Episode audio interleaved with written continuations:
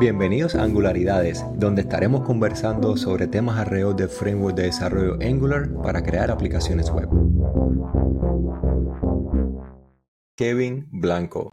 Permíteme presentarte nuevamente ante quienes aún no han visto el episodio anterior, donde nos entregaste muchísimas pistas sobre la importancia del storytelling en los demos, tutoriales de software e incluso en presentaciones de contenido técnico para audiencias presenciales y no presenciales. Eres de San José, Costa Rica, director técnico, especialista en relaciones con desarrolladores, lo que viene siendo en inglés DevRel Advocate, comunicador, educador, conferencista, cineasta, youtuber y también piloto de aviones. Tienes la distinción de GDE, que viene siendo Google Developer Expert en inglés, que ofrece Google para los expertos en computación en la nube, y otras tecnologías que son parte de la empresa.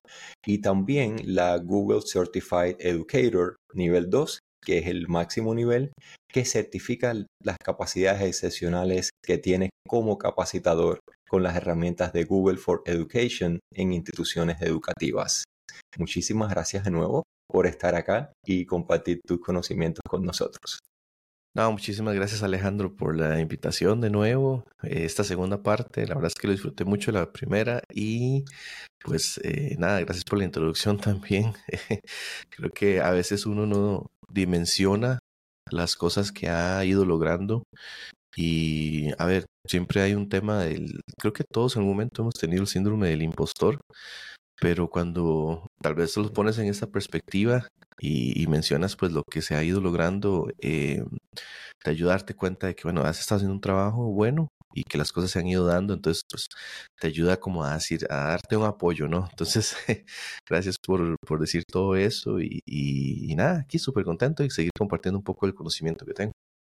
Por supuesto, muchísimas gracias. Y Kevin, en el episodio anterior estuvimos explorando cómo llevar esos mensajes de forma óptima a las audiencias a través de la confección de una narrativa utilizando técnicas que ya son parte de patrones, no diseño arquitectónicos de software, sino patrones que pueden ser extendidos hacia otras disciplinas también, incluso hasta esta de la programación y la ingeniería de software.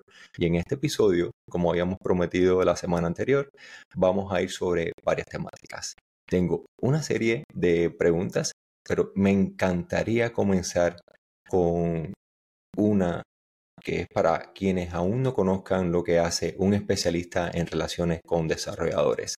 ¿Nos puedes definir el rol de DevRel Advocate en unas pocas palabras?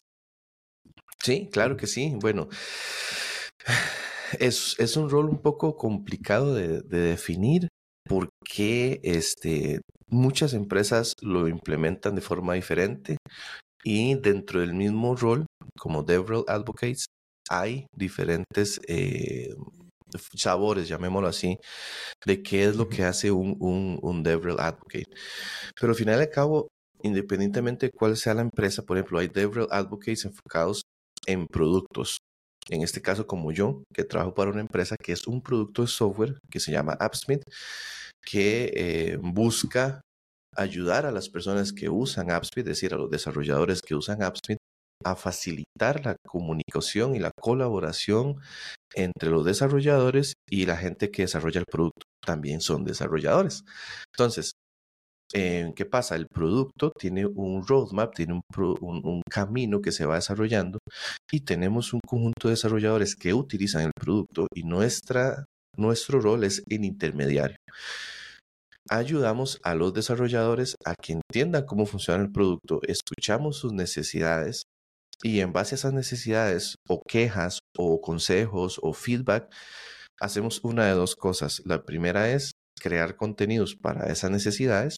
Por darte un ejemplo, eh, llamemos que el producto de este AppSmith que te comento tiene la facilidad de que puedes escribir código de JavaScript tal cual como si fuera eh, en, tu desarrollador, eh, perdón, en tu IDE local. Puedes este, utilizar React, puedes utilizar Vue para crear tu parte del frontend. Eh, AppSmith desarrolló, el equipo de desarrollo desarrolló la capacidad para que puedas implementar tu propio código de JavaScript, tus custom widgets, llamémoslo así, Pero cuando ponemos ese feature allá afuera para que todos los desarrolladores lo usen, eh, hay muchas preguntas. Perdón, siempre hay muchas preguntas. ¿Cómo puedo usar para XY? ¿Cómo eh, logramos que podamos implementar otra librería custom? Eh, siempre hay muchísimas preguntas porque este, pues cada implementación es diferente. Entonces, nuestro rol es, primero que nada, ayudarlos. Estamos en Discord, estamos en diferentes lugares comunitarios de chat, tenemos nuestra propia plataforma de chat para, para la comunidad y les damos guías y ayuda para que entiendan cómo funciona. Y luego está la otra parte que es donde recibimos el feedback de ellos y lo hacemos llegar al equipo de producto, donde les decimos, bueno, mira, eh, los desarrolladores están entendiendo el uso de esta de este feature de la plataforma, pero nos han dado este feedback donde puede mejorar esta sección, donde esto se podría mejorar o no entienden. Hay una tendencia a que esta sección o esta forma en la que funciona la plataforma eh, no se entiende. Entonces trabajamos de la mano con todos los equipos, no solamente con productos, también desarrollamos, eh, de la mano con el equipo de marketing para asegurarnos de que eh, los mensajes que creamos, los, los videos, las, los tutoriales, las guías llegan a las personas indicadas por medio de los funnels de marketing. Inclusive trabajamos con el equipo de soporte, porque lo mismo, como el equipo de soporte técnico, que no somos nosotros y nosotros no, no atendemos preguntas de soporte. Eh, también el equipo de soporte eh, da su feedback y dice, bueno, durante este último mes hemos recibido X y Y cantidad de preguntas respecto a este tema. Entonces ellos nos dan feedback y nos dicen, mira, sería bueno que creemos una guía sobre cómo utilizar AppSmith para crear eh, dashboards con MySQL, porque tiene muchas preguntas al respecto. Un ejemplo muy claro que he venido trabajando es cómo integrar Big Data de Google BigQuery en una aplicación de AppSmith el feature está ahí, pero hay mucha gente que no entiende cómo usarlo. Entonces creamos una guía y luego el equipo de producto toma todo el feedback para ir mejorando continuamente el producto.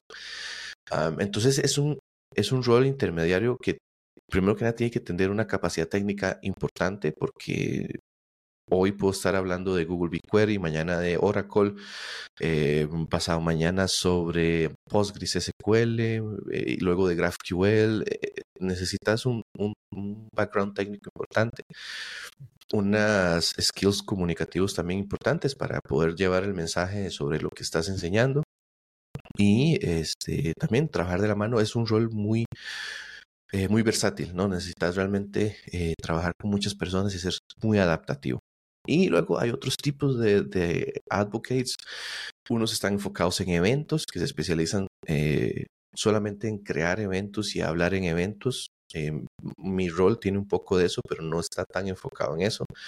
Tal vez uno o dos eventos al año en los que voy a hablar sobre AppSmith. Eh, también hay developer advocates enfocados solamente en temas académicos. Google tiene muchos de esos. De hecho, que solamente se crean contenidos académicos, pero no están realmente eh, involucrados en el desarrollo del producto. Ellos solamente crean contenidos educativos, pero no están hablando con la comunidad, no dan feedback al producto. Es meramente crear programas, materiales educacionales, lecturas, sesiones de entrenamiento. Em, y sí, básicamente eso es más o menos lo que es un DevRel Advocate. Y esto ejemplifica la madurez en industria porque se ha creado la necesidad y potencialmente en el futuro veamos que eso se continúe ramificando en especializaciones dentro de esa categoría como tal de desarrollador. Así que buenísimo conocer eso. Y en tu experiencia como cineasta, como youtuber, a mí me interesa muchísimo conocer cuáles son las herramientas y las tecnologías que prefieres para la producción de videos digitales. Ah, sí, em, hay, así como hay miles de formas de desarrollar una plataforma tecnológica, eh, hay lenguajes de programación, proveedores en la nube, hay para gustos colores, como decimos, también para el tema de producción, eh, hay muchas, eh, muchos plataformas, software, mecanismos con los que puedes llevar una idea creativa a desarrollo. Y creo que es aún más grande por lo mismo, porque cuando hablamos de, desarrollo de elementos creativos, no puedes enmarcar eh, un proceso a, solamente un conjunto de herramientas o un o un camino a seguir, porque los procesos creativos todos son diferentes, todas las personas son diferentes. Entonces, eh, a ver, los que yo uso no necesariamente tienen que usarlos. Quien está viendo este, este video es solo una recomendación de lo que me ha servido a mí, pero, pero hay muchísimos más. No voy a entrar en el tema de cuál es mejor que otro, realmente no me interesa. Porque, a ver, hay mucho contenido ahí fuera de, oh, DaVinci Resolve es mejor que Adobe Premiere. Eh, realmente la herramienta la usas para un fin específico y si esa te funciona, no hace falta que la cambies solo porque un youtuber te diga que lo hagas. Y si en un par de años te hago la misma pregunta, posiblemente eh, vayas a responder de una manera bien diferente, no, no en la filosofía en, en el sentido de lo que estaba comentando, sino en la respuesta final de qué producto estarías usando de aquí a un par de años o algo así. Exactamente. Entonces, lo primero que podría recomendarles es una plataforma, eh, es un producto SaaS, de hecho, en la nube, que se llama Studio Binder. Eh, se escribe así como se escucha, Studio con S, Binder o Binder. Y es una plataforma en la que puedes tener todos tus eh, sketches, llamémoslo así, tus drafts creativos, puedes tener tus guiones, puedes tener tus, todo tu guion, tanto técnico como tu guion literal. Y para quien no entienda eso, al final y al cabo, un guion literal es lo que es, es lo que explica qué es lo que está pasando en el video. Cuando yo empiezo un proceso creativo, lo que hago es tirar lo que mi profesor de guion llamaba, llamaba perdón, el vómito inicial, que es tiras todo lo que tengas en la mente. Todo, todo, todo. No, no penses en el formato final, no penses cómo se va a ver. Tiras todo el vómito y luego empezás a procesarlo. Entonces, en Studio Binder hago un draft, tiro todo mi vómito, qué, qué es lo que quiero hacer. Y luego empiezo a crear las diferentes escenas o las diferentes partes de mi video. Escenas, si es un tema de una producción audiovisual, topics o eh, temas, si es un video que voy a crear educacional. Eh, al final y al cabo, una escena de una producción audiovisual y un topic tiene el mismo formato en el sentido de que no pueden ser muy extensos. Y eso tiene una ventaja de que te obliga a dividir tus producciones en pequeños pedacitos. Em, y eso es súper importante a la hora de crear un video. ¿Por qué? Porque hablábamos, creo, la semana pasada de que el attention spam, ¿no? el espacio de atención que, que tiene el cerebro humano, y más aún en la actualidad, eh, hace muchos años era de 18 minutos, en la actualidad es de, de, entre 2 a 7 minutos, por culpa de las redes sociales que nos han ido afectando nuestro tema de atención en el cerebro. Y eso bueno. es con la población desde el punto de vista demográfico general. Si hacemos esa reducción a las personas más jóvenes, posiblemente veamos menos cantidad de, de attention span. De hecho, si creas contenidos o sí, contenidos para personas un poco más jóvenes, se recomienda que cada 30 segundos tengas un cambio en, lo que estás haciendo, ya sea que cambies a una toma diferente, que pongas subtítulos abajo y luego arriba, que cambies el tono de voz, que hables más lento, luego más rápido, porque el attention span de las personas jóvenes es de 30 segundos. Eh, y eso es mucho, inclusive hay otros que dicen que, es menos. Pero si estás creando un video educacional para, para personas profesionales, es probable que su attention span sea entre 2 a 7 minutos. Entonces esa es la ventaja de que en Studio Binder vas a crear tus episodios que no tengan una extensión mayor a esa. Y luego vas a crear tu guion técnico, que tu guion técnico en realidad lo que vas a decir es exactamente qué qué elementos están en tu producción. Es decir, voy a tener mi cámara colocada tal vez de este lado o mi cámara colocada enfrente. Entonces va a decir, bueno, la cámara está frontal, yo estoy hablando directo a la persona. Em, ¿Qué elementos vas a tener en tu, en tu producción? Es decir, voy a estar compartiendo mi pantalla o voy a estar solamente hablando. ¿Cuál es la meta de eso? Cada uno de los tópicos tiene que tener una meta. Si estamos hablando de producción audiovisual, eh, por ejemplo, la meta de una toma puede, puede ser establecer que el personaje está en un conflicto, pero para un video es establecer de que eh, tal vez tu producto o lo que estás enseñando va a ayudar a solventar X o Y problema. En la siguiente toma es explicar. En la siguiente toma es X y eso. Entonces, al final al cabo, lo que vas a tener es un conjunto de tópicos o un conjunto de escenas que cumplen una meta. Cada tópico, cada escena tiene que cumplir una meta. Eh, también hay una, este, una estructura que funciona mucho, y esto sí es un tema para, para videos, específicamente eh, como los que hacemos los DevRel y no tanto producciones audiovisuales. Y es que cada tópico tiene que tener una estructura que se llama, y esto no es algo que yo haya inventado, existe hace muchos años y lo puedes leer en Google, pero ayuda muchísimo, se llama Tell, Show, Tell. El Tell, Show, Tell es, dices lo que vas a hacer, haces lo que dijiste que vas a hacer, y luego les dices y les reconfirmas lo que acaban de aprender. Y luego de que ya les dices lo que acaban de aprender, lo que vas a hacer es eh, darles un call to action, es decir, cuál es lo siguiente que tienes que hacer. Entonces, en Tell Show hoy vamos a aprender a cómo crear una cuenta en AppSmith, seguidamente cómo integrar tu base de datos de MySQL y luego mostrar los datos en una tabla en tu interfaz gráfica. Saltas y enseñas exactamente lo que dijiste que ibas a hacer y una vez de que terminas, les vas a decir, hoy aprendimos a crear una cuenta en AppSmith, a integrar tu base de datos de MySQL y mostrar los datos en la interfaz gráfica. Y el siguiente paso es, vamos a enseñar cómo crear filtros en esta tabla y integrar, eh, insertar datos en la base de datos de MySQL en el siguiente episodio. Eso refuerza muchísimo el aprendizaje, incluso si se le ofrece la posibilidad de tener en material escrito o de alguna manera de chequearlo de nuevo en una semana o en un mes, posiblemente no se le vaya a quedar como parte de la mayor parte del conocimiento que uno adquiere constantemente que se va borrando a medida que vaya pasando el tiempo. Exactamente. Y em, cada uno de estos, em, a ver, estos, esta estructura que te digo, el del tell, show, tell, normalmente em, cada vez que, que uno dice los tópicos que uno va a explicar, es importante, y esto me lo decía eh, la persona con la quien, quien estuve aprendiendo mucho de esto, una, estuve en un entrenamiento en específico para aprender más sobre esta estructura, nos decía que cada uno de ellos tiene que llevar la estructura de so you can.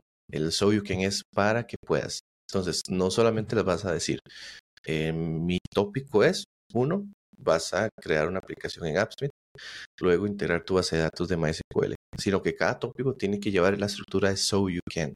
O sea, eh, vas a crear esto para que puedas hacer lo otro. Entonces, vas a crear una aplicación en, el primer paso es crear una aplicación en AppSmith para que puedas traer tus bases de datos. El segundo paso es integrar tu base de datos de MySQL para que puedas traer tus datos a la aplicación. Y el tercer punto es vamos a mostrar los datos en la interfaz gráfica para que puedas mostrar la data a tus stakeholders. Siempre tiene que tener una meta, un fin específico que ayuda a la persona a entender para qué específicamente está aprendiendo eso, ¿no? Le da una guía o le enseña cuáles son los pasos a los que va a lograr e inclusive podemos desarrollarlo más. Esto me lo acabo de inventar, pero normalmente tiene que tener un, business value. Ese so you can tiene que tener un business value porque eh, no solamente es enseñar por enseñar, sino que es enseñar con un fin. Y eso tiene un poco más de eh, resonancia en el cerebro de las personas. Y en cuanto a monitoreo y el análisis de la efectividad de esos videos, ¿cuáles son las métricas o herramientas que prefieres generalmente utilizar y cómo usas esos datos eh, que has obtenido para ajustar estrategias de contenido o brindar, obviamente, un mayor valor basado en, los OKRs, en las métricas eh, fundamentales que tienes en la empresa? Claro, eh, es interesante porque justamente uno de los temas que se habla mucho en la comunidad de DevRel es cómo me dice el éxito de un DevRel, cómo me dice el éxito de ah, un video que pongas allá afuera para cierta audiencia. Y es muy vago definir el éxito de un video o de un artículo por la cantidad de visitas, por la cantidad de vistas. Eso no es, no es, no explica o no tiene implícito el éxito de un video o de una pieza de contenido. Primero que nada porque hay audiencias o nichos más grandes que otros. Por ejemplo, si yo hago un video de cómo integrar AppSmith, volviendo al ejemplo de la empresa para la que trabajo, em, con bases de datos Oracle, y hago una, un video de cómo integrar AppSmith con bases de datos eh, MySQL, la comunidad de MySQL y la cantidad de personas buscando una solución para mostrar datos en su base de datos de MySQL es mucho más grande de la comunidad de usuarios en Oracle. No quiere decir de que Oracle sea menos importante o menos bueno que MySQL, es simplemente que Oracle está muy enfocado en corporaciones, en corporaciones de gran tamaño, y MySQL lo usan desde estudiantes que están aprendiendo su carrera, que están buscando una forma de hacer su tarea. Por ejemplo, hay muchos estudiantes que usan AppSuite para sus tareas en la universidad, porque es totalmente gratis. Y, realmente la comunidad MySQL es enorme. Entonces, cuando yo pongo un video sobre tópicos tan amplios o temas que son eh, tan ah, abiertamente usados, o te doy un ejemplo, nosotros en AppSmith no usamos clickbait porque no nos interesa realmente eh, ganar seguidores por ganar seguidores. Lo que nos interesa es que nuestra comunidad aprenda. O sea, los que ya usan AppSmith aprendan. No nos interesa como, no, no, no vivimos de YouTube, entonces no hacemos títulos clickbait, pero hemos notado que temas un poco más eh, que la gente busca mucho, como crear un CRUD. Por ejemplo, el CRUD es el, el ¿verdad? El, el, típico aplicacioncita que crea, muestra datos, elimina y actualiza. Eh, ¿Cómo crear un CRUD en cinco minutos usando AppSmith? Esos videos tienden a, tienden a tener muchísima más tracción que videos muy en específico como cómo utilizar AppSmith para crear un dashboard empresarial. Por lo mismo, entonces, eh, nosotros podríamos aprovecharnos de eso solamente para tener más vistas o más clics o más este, visitors, pero eso no define las, las, eh, las métricas de éxito de un DevRel. Las métricas de éxito de un DevRel se definen, en, en, en, mi opinión, en tres formas.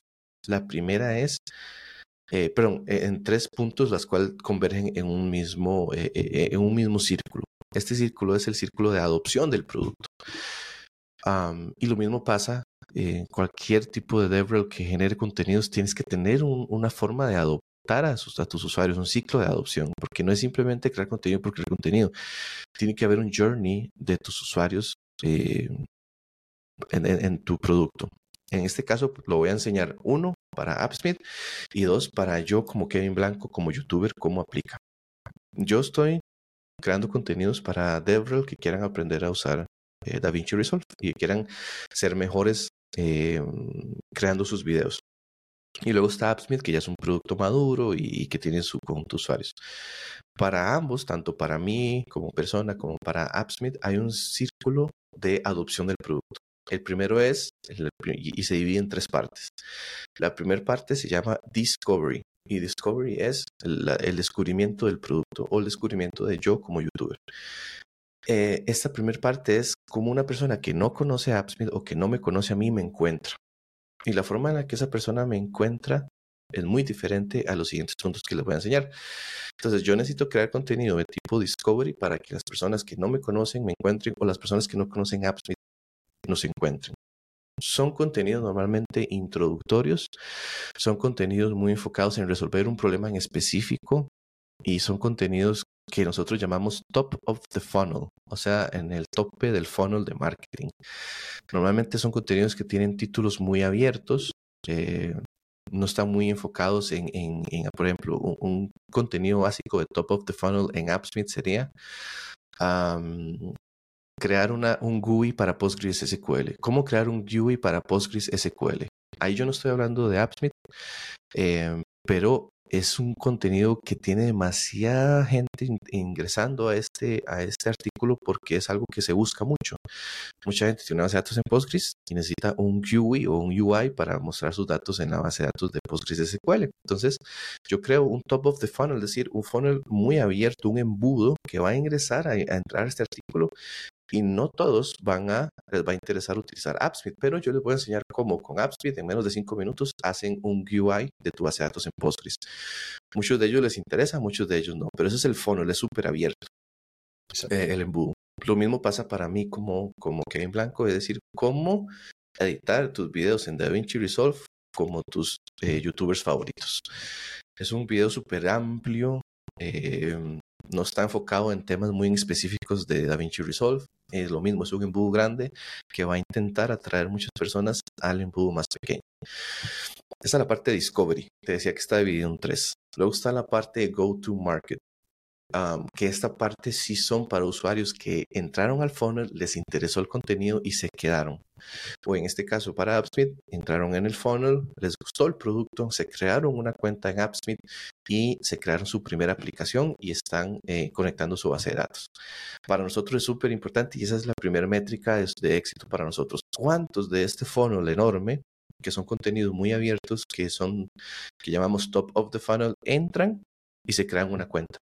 Entonces, es la primera métrica de medición que usamos nosotros. ¿Cuántos de esos artículos que se leen, no sé, un artículo súper abierto que, que hice, este mismo ejemplo que te decía de Postgres, de los, no sé, mm, fueron como dos millones de vistas. ¿Cuántos de esos entraron a AppSbit y realmente se hicieron una cuenta? Y utilizamos este, códigos UTM que eso nos ayuda a entender, ah, bueno, de este artículo entraron a AppSbit y se crearon una cuenta. Esa es una primera métrica de éxito que utilizamos. Y que viene siendo el, conversion rate. De, Exacto. De la proporción de personas que vieron el video que logran convertirse en usuarios de, esa tecnología que estás promoviendo. Exactamente. Y para mi caso, eh, como youtuber, como persona, como Kevin, es cuántos de ese gran funnel se suscribieron a mi canal. Es muy sencillo esa métrica. Y normalmente, tanto para AppSmith como para mí, e inclusive para Google, porque justamente estuve eh, conversando con varios DevRel en Google, este gran funnel no convierte más del 1%. Si convierte el 1% es muchísimo. O sea, tuviste éxito. Entonces, no creas que hiciste un funnel enorme y que tuvo 2 millones de vistas el artículo porque era muy amplio y de esos el 50% se crearon una cuenta. No, eso no pasa ni en Google, ni a nosotros, ni a mí. Realmente eh, es eh, la idea del funnel es que entre, tratar de abarcar lo más que se pueda, pero sabemos que el embudo llega y se hace muy chico. Pero está bien, la idea es que eso sea circular, siempre estás creando contenido de Discovery, Big Funnel, luego Go to Market, que es Mid Funnel, y luego eh, Growth, que es este, the bottom of the funnel. Entonces, luego tenemos el segundo, que es el Go to Market. Cuando esas personas entraron y se crearon una cuenta en AppsBeat o llegaron a mi YouTube y si suscribieron, es súper importante que yo cree contenidos para que ellos se mantengan en el embudo y no se me salgan. Y eso es lo que se llama Go to Market y ahí se dan contenidos que aumentan el awareness. Es decir, que ellos puedan continuar entendiendo, en, mi caso de AppSmith, por qué el producto es muy sólido, por qué les puede solventar sus problemas. Entonces, ahí para ellos creo artículos un poco menos abiertos y un poco más go to market. Por ejemplo, si ya ellos entraron al funnel por medio de que querían crear un UI para Postgres, entiendo que usan Postgres, voy a hacer un contenido mid of the funnel, es decir, de la mitad del funnel, un poco más en específico. Cómo optimizar tus queries en PostgreSQL eh, y mostrarlos en un dashboard. O cómo crear gráficas interactivas de tus datos en PostgreSQL usando apps. Ya son eh, un poco más en específicos, un poco más cerrados. Y no espero que muchas personas lean ese artículo. Porque es solamente enfocados para usuarios que usan Postgres en AppSuite. O en el caso de mi, eh, de mi canal de YouTube es, por ejemplo, cómo eh, sincronizar el audio de tu micrófono con el video utilizando DaVinci Resolve. Ya son contenidos un poco más en específicos sobre el software, en mi caso, o en AppSuite, sobre el software también, que es un producto SaaS. Y eso se llama Go to Market. Y la idea ahí es eh, aumentar la awareness facilitar la consideración de lo que yo le estoy diciendo. Es decir, si una persona está en el medio del funnel y tiene una pregunta, es súper clave para mí respondérsela porque eh, esta parte es crítica para que adopten el producto o esta parte es crítica para que se queden en mi canal de YouTube y sigan viendo mis contenidos y vayan y me sigan en Instagram y en TikTok y en todo lado. Y luego está la última parte de todo este círculo que te decía, que siempre está en constante recreación, que se llama el growth, que es el crecimiento. Es decir, son usuarios que ya adoptaron AppSmith, ya crearon más de una aplicación en AppSmith, ya trajeron más de un data source, no solo su base de datos de Postgres, sino sus APIs, sus eh, Big Data Warehouse, su, lo que sea. o en mi caso, ya, ya son usuarios que vieron más de tres videos en mi canal, que se suscribieron, que me siguen en TikTok, que hacen comentarios, que me dicen, hey, me interesaría aprender más sobre DaVinci Resolve. ¿Podrías dar un tutorial de cómo hacer X o Y? Eso es, ya es mi comunidad. Ya con ellos tengo que darles eh, contenidos de crecimiento. Y para ellos es lo que se llama el bottom of the funnel, que ya son contenidos muy en específicos ah, y la idea es crear comunidad. Entonces yo con, con ellos, con esas personas que están en el growth, Ah, trato de hablar más constantemente qué contenidos quieren aprender. Hago contenidos más en específico, por ejemplo, cómo exportar un video en DaVinci Resolve para TikTok que tenga la mejor calidad. Puede que mucha gente lo vea, puede que no, pero viene el feedback que ellos me dieron y porque hablé con ellos y este, creo contenido específicamente para ellos. Pueden ser muy en específico, no espero que mucha gente lo vea, pero es para que ellos sigan creciendo y se mantengan como usuarios de mi producto. Y luego volvemos al mismo. Discovery, go to market growth. Discovery, go to market growth. Estar en ese constante. Contenidos top of the funnel, mid of the funnel, bottom of the funnel. Top of the funnel, mid of the funnel, bottom of the funnel. Y en eso estás constantemente. Y estás de forma circular midiendo cuántos entran al, al, al funnel, cuántos se mantienen y cuántos llegan hasta el final.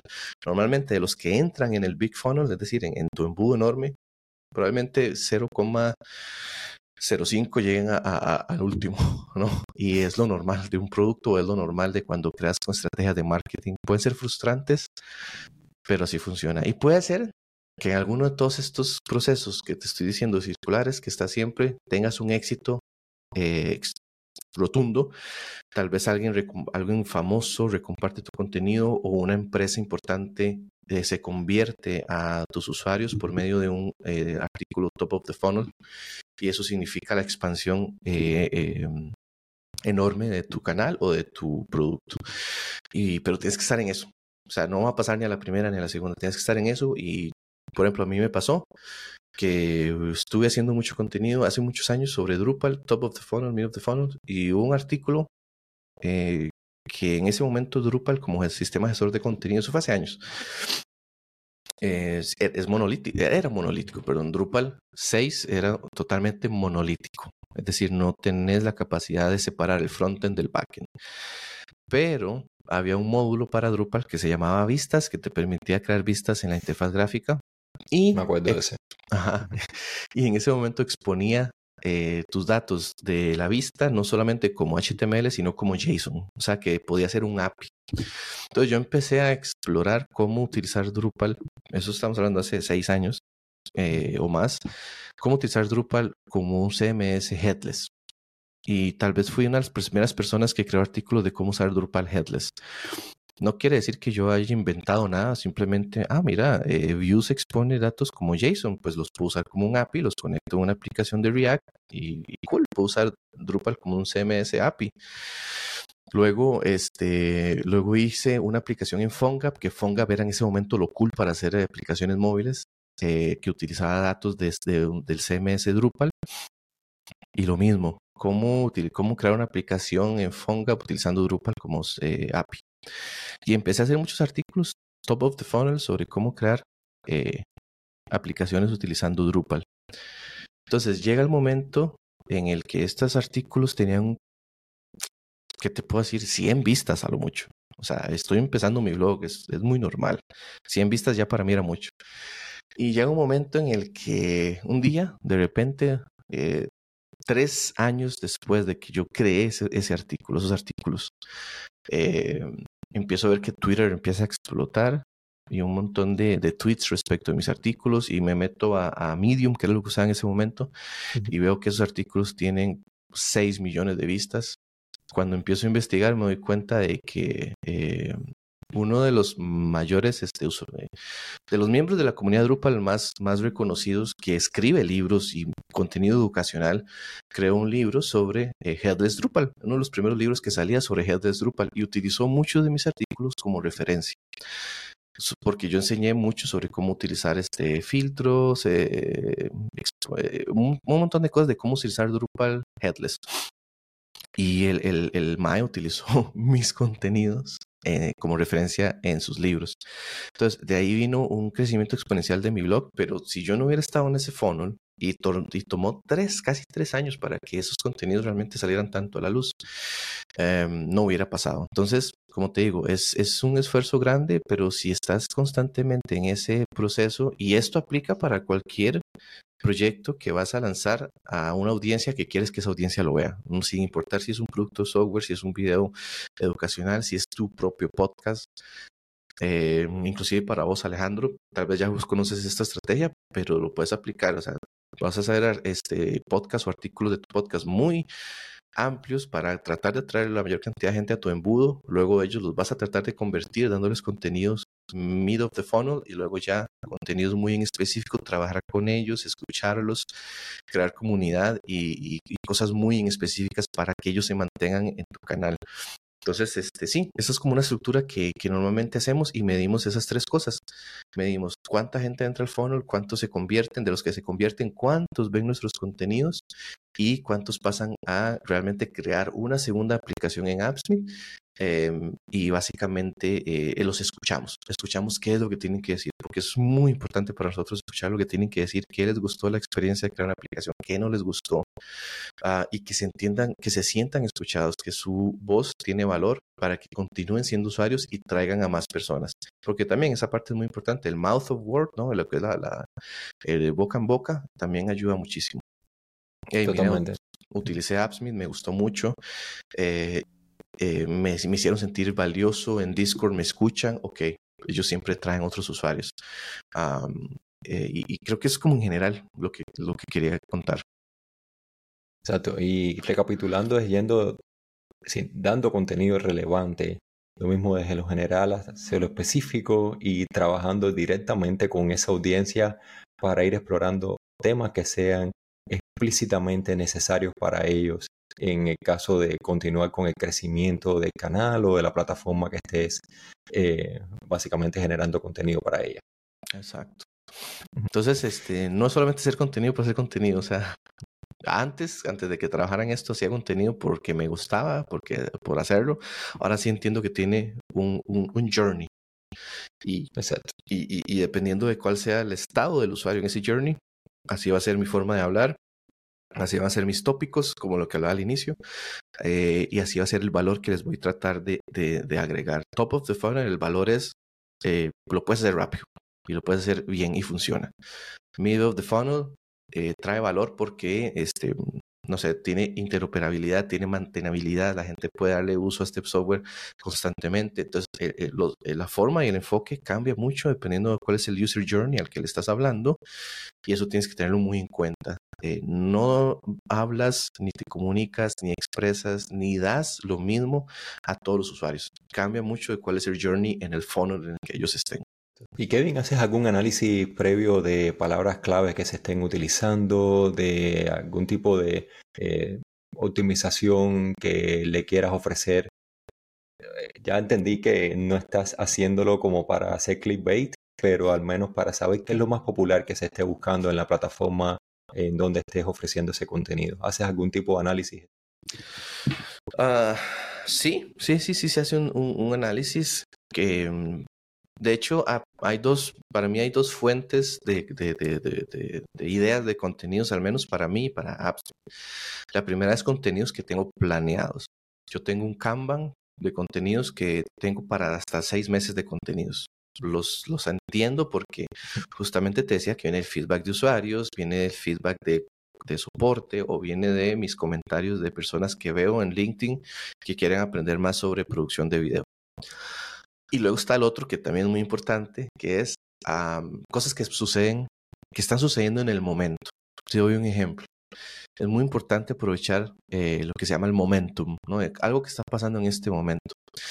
Eh, pasó con AppSmith, ah, tenemos uno de los productos competencia de AppSmith que se llama Airplane. Airplane es muy parecido a AppSmith, es una aplicación low code para Es lo mismo que AppSmith, llamémoslo así. Ahora bien, hay sus diferencias. No, no, no es porque yo trae para AppSmith, pero es mejor. Bueno, el tema es que Airplane anuncia que, lastimosamente para ellos, van a cerrar su producto. No pudieron mantenerse en, el estado del mercado, no pudieron obtener revenue. Anuncian hoy que Airplane cierra. Ahí tienen hasta el primero de marzo los usuarios para migrar a otra plataforma. Eso es ahí un momento clave porque todos los usuarios de Airplane van a buscar una opción para migrar. Eh, que puede ser Airtable, que es otra competencia de nosotros, puede ser XY. Entonces, ahí en ese momento es analizar lo que está sucediendo y moverse rápido. Entonces, creamos de una vez artículos y contenidos, cómo migrar tus aplicaciones de Airplane, un top of the funnel, middle of the funnel y eh, bottom of the funnel. Para todos aquellos que tienen que, ver qué hacen con Airplane, que va a cerrar el primero de marzo, eh, estamos tratando una estrategia de mercadeo y de contenidos sobre cómo mirar de Airplane. Y estoy haciendo una serie de, contenidos, cómo mirar tus datos de Airplane, tus aplicaciones, cómo crear una aplicación que haga X o Y que hacían Airplane en AppSmith, cómo la puedes recrear en AppSmith. Eso es aprovechar el momento y hay que estar lastimosamente siempre investigando en redes sociales qué está sucediendo, quién está hablando de esto. Por darte un ejemplo, eh, eh, para mí como, como, como persona, no para AppSmith, hace un tiempo un youtuber famoso que eh, que se llama Peter McKinnon, anunció que iba a dejar de usar eh, que iba a dejar de usar Adobe, toda la suite de Adobe y que se iba a pasar a DaVinci Resolve.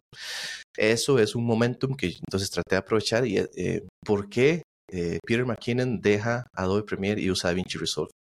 Esta es la clave, esta es la razón por la cual puede sonar muy clickbait, pero es aprovechar lo que está sucediendo porque mucha gente lo está viendo, mucha gente está hablando del tema en Twitter, en, YouTube. Eh, tratar de aprovechar ese funnel porque te trae mucho, ese funnel sí te trae mucho. Entonces hay que darle espacio a contenidos planeados que llevan pues ya todo un script y demás cosas que estén pasando en ese momento. Sí, contenidos tendencia y aprovecharse, tratar de engancharse a ese contenido tendencia para obtener mucho a tu funnel grande. Em, y eso no es clickbait, eso no es un mecanismo sucio, es simplemente... Nos optimiza para mayor cantidad de vistas, porque si el top of the funnel, el propósito es ofrecer un contenido general, realmente el contenido general que quiere poner allá afuera para obtener a lo mejor un 1% o menos de conversión, debe alcanzar la mayor cantidad de personas y saber lo que las personas están realmente buscando o cuál es el interés a actuar en dependencia de cómo se está moviendo el mercado. Exacto, el funnel es una aspiradora, básicamente el top of funnel es una aspiradora, no simplemente es atraer por atraer, porque si no atraes la gente correcta es probable que tu conversion rate sea mucho menor porque simplemente no era tu usuario meta, pero si estás en el ámbito tuyo, es decir, por ejemplo, en el ejemplo de AppSmith, eh, los usuarios de Airplane eran usuarios que les interesaba utilizar low code, entonces sabemos que ellos sí son nuestro usuario meta, entonces tratar de atraerlos es súper importante para nosotros, tenemos que tratar de aspirar lo más que podamos. y si ellos tienen preguntas, responderlas rápido, como, hey, soy usuario de Airplane, quiero mirar esta app, ¿cómo lo puedo hacer? Convertirlos a ellos es, clave para nosotros. Em, Exacto. Entonces, pues sí, básicamente Top of the Funnel es como una aspiradora, pero que tiene que estar un poco enfocada en tu sector. Y después de ahí, los vas trabajando con tu contenido mid of the funnel y los rematas y los mantenés con contenido bottom of the funnel.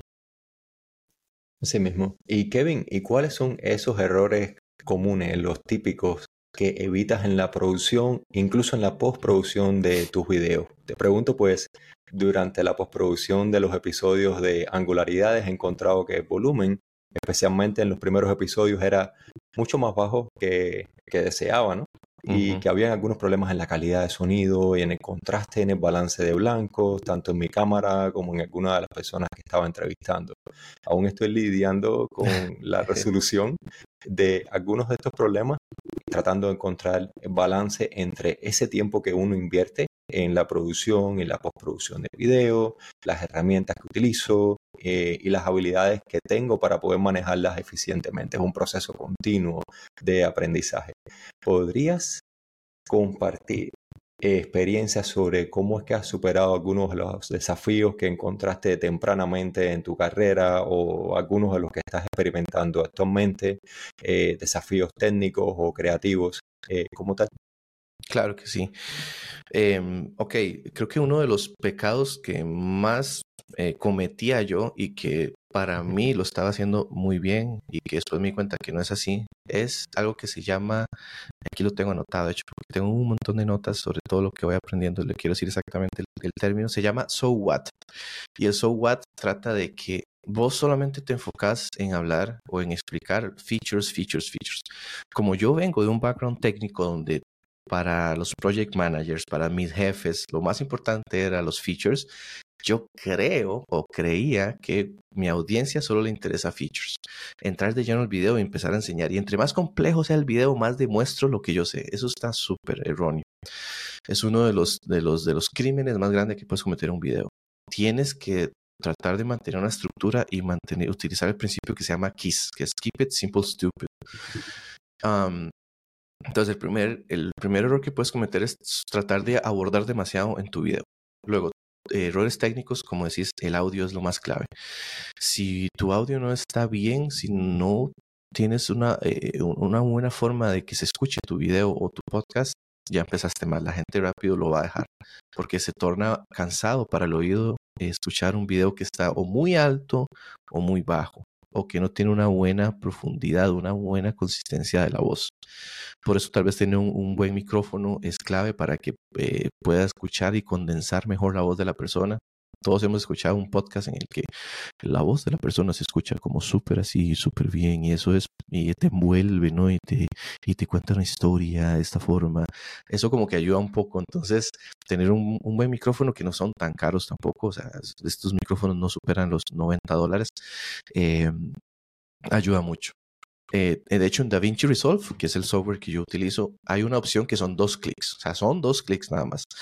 Que es, agarras tu audio, le das clic derecho y le das una opción que se llama normalizar audio levels.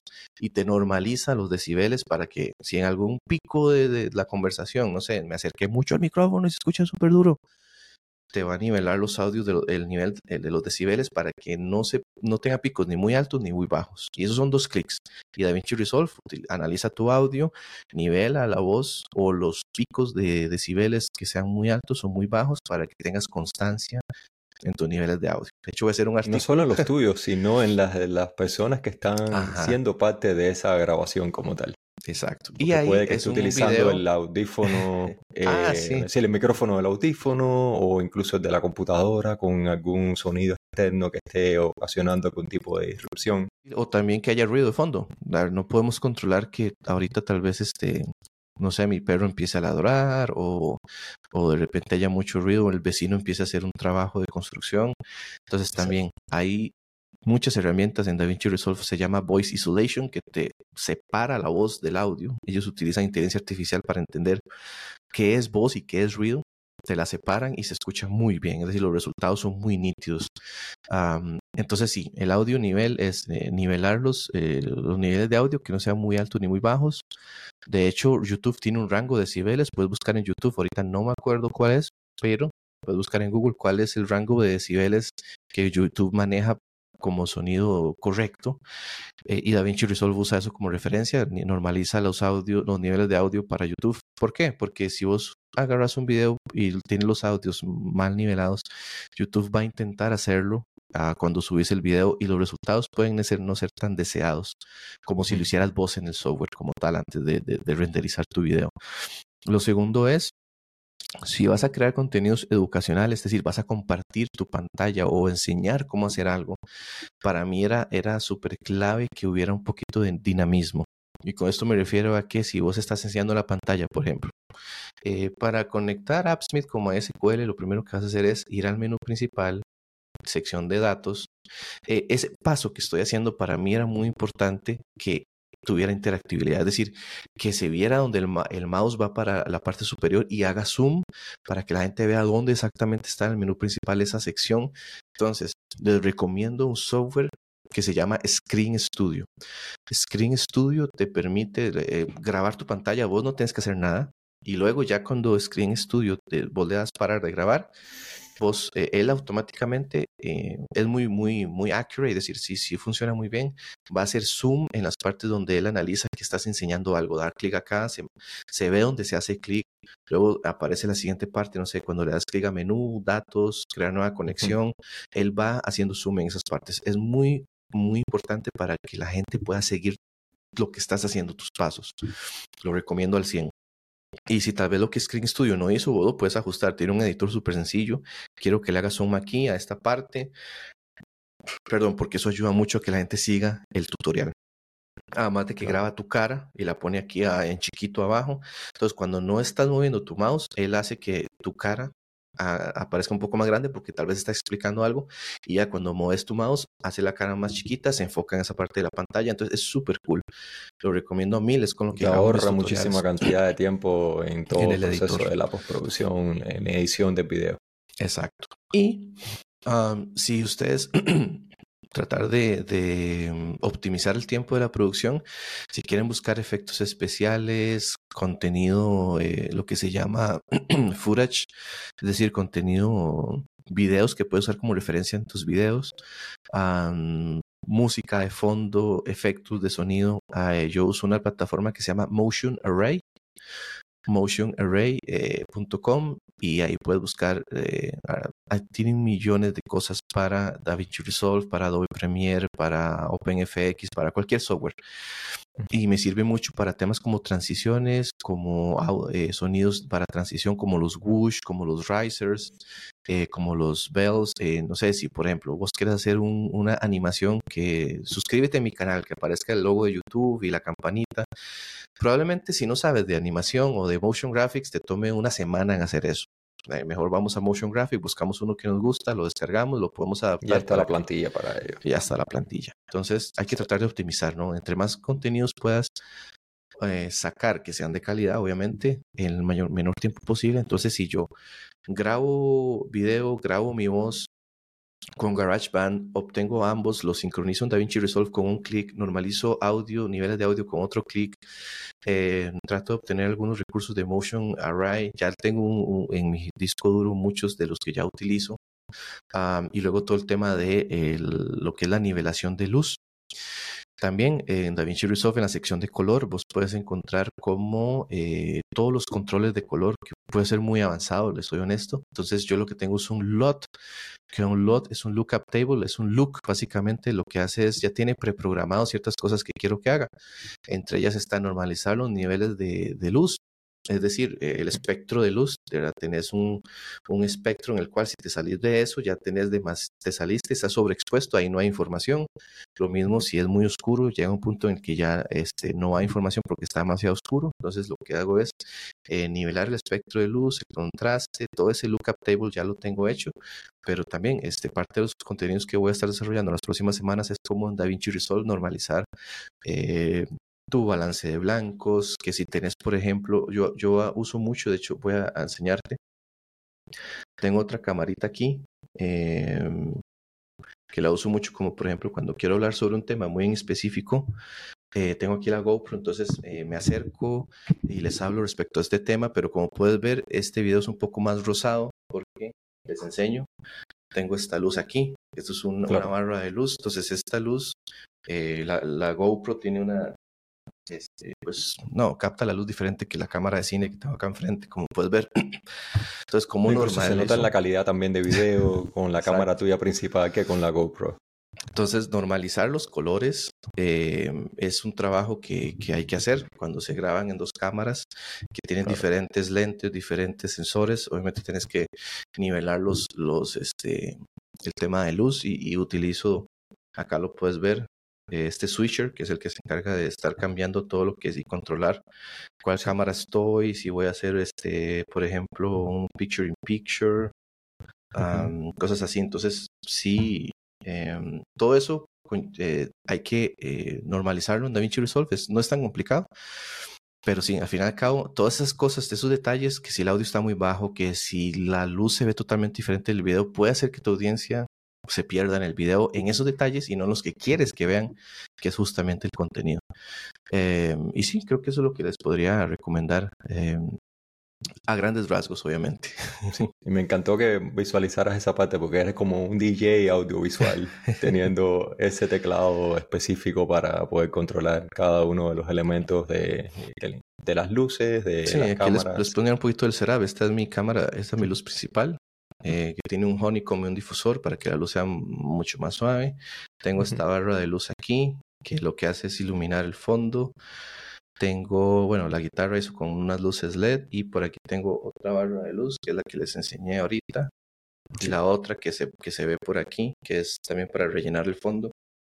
Entonces es un setup de cuatro o cinco luces y que podría, podrían ser más.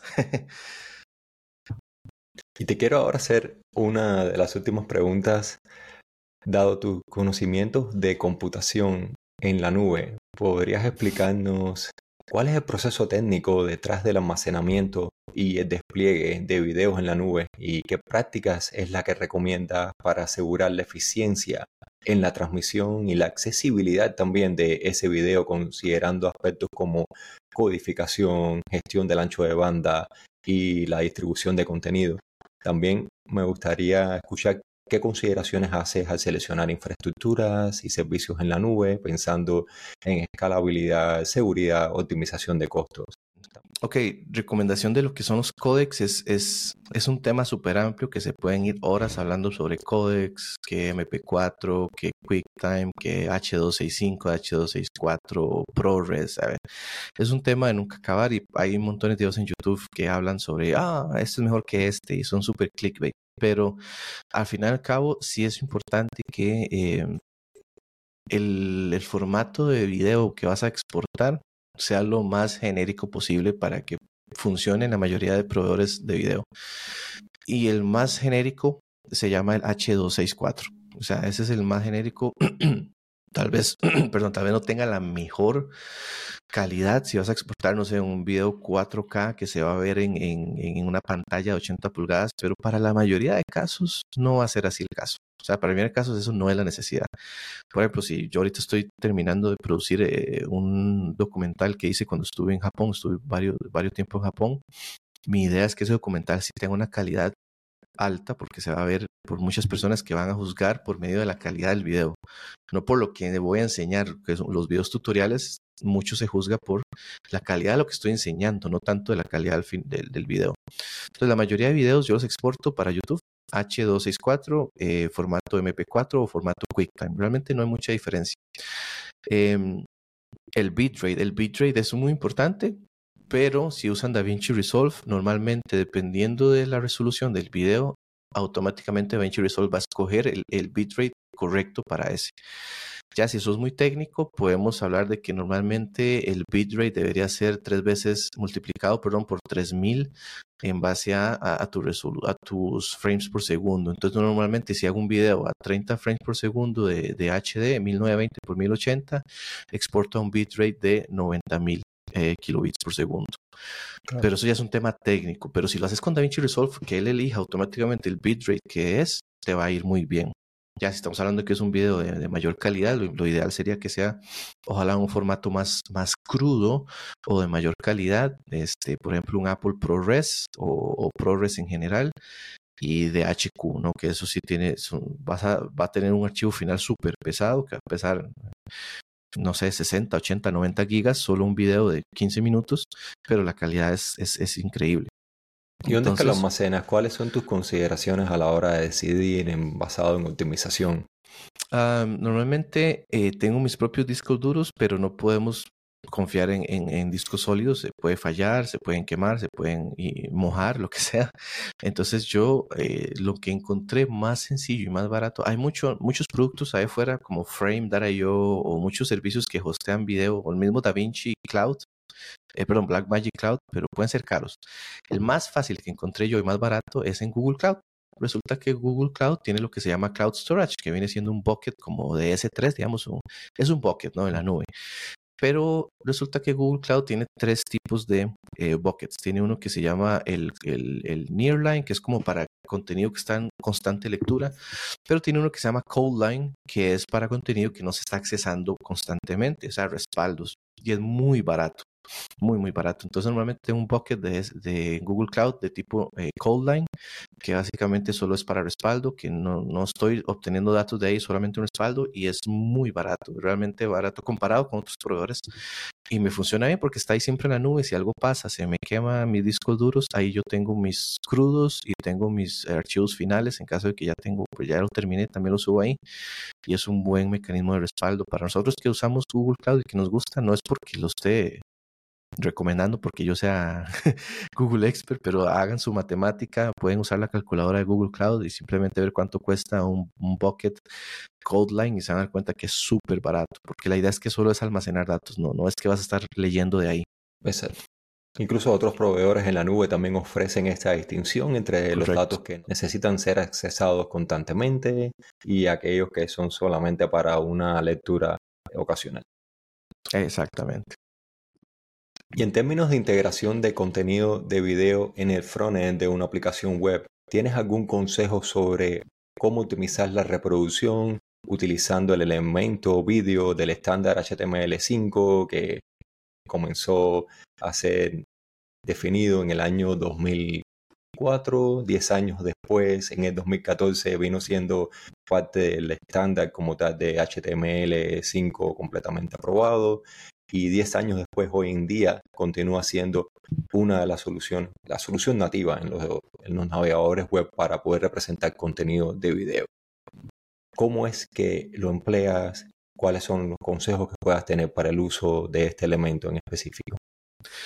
Eh, claro que sí, realmente el hecho de que HTML5 implementara pues su propio tag de video y que lo hiciera tan accesible en cualquier navegador, ¿verdad? Antes utilizábamos Flash. no sé si vos estuviste en esa parte de la historia donde Totalmente, con ActionScript controlando cualquier elemento interactivo dentro de la página. Y por suerte los navegadores web ya tienen eso de manera bastante nativa hoy en día.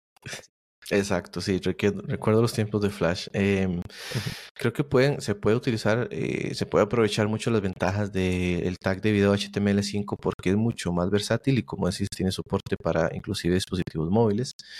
Eh, una de las cosas que pueden aprovechar a la hora de, implementar videos es si, si, tienes un blog o un website en el cual vas a crear contenidos, podrías crear pequeños videos pequeños videoclips respecto a lo que estás enseñando. Si, por ejemplo, estás haciendo un, tutorial por escrito en, un artículo, podrías grabar pequeños videos con el software que te mencionaba, Screen Studio, uh, e ir haciendo el paso por paso en tu artículo escrito. No, paso uno, y haces un pequeño video. Primero escribís lo que, lo que estás explicando y el pequeño video que lo explica.